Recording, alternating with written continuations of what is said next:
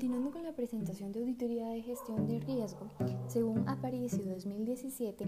la gestión de riesgo es la cultura o conjunto de procesos, políticas, procedimientos y acciones que se implementan para identificar, medir, monitorear, controlar, informar y revelar distintos tipos de riesgo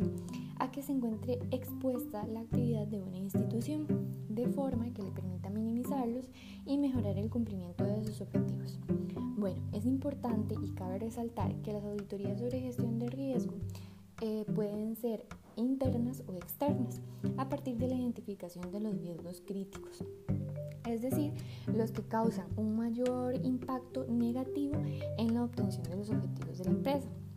Asimismo, la auditoría de gestión de riesgos ayuda a llevar un control con herramientas que ayude a la administración a enfrentar proactivamente los riesgos emergentes a los que está expuesta. Es importante que las empresas cuenten con un alto compromiso con la aplicación de la auditoría sobre gestión de riesgos, ya que esta brinda beneficios como identificación de amenazas, mejora de labores, facilita la toma de decisiones, fomenta la capacidad de transformación, aumento de posibilidades de alcanzar objetivos.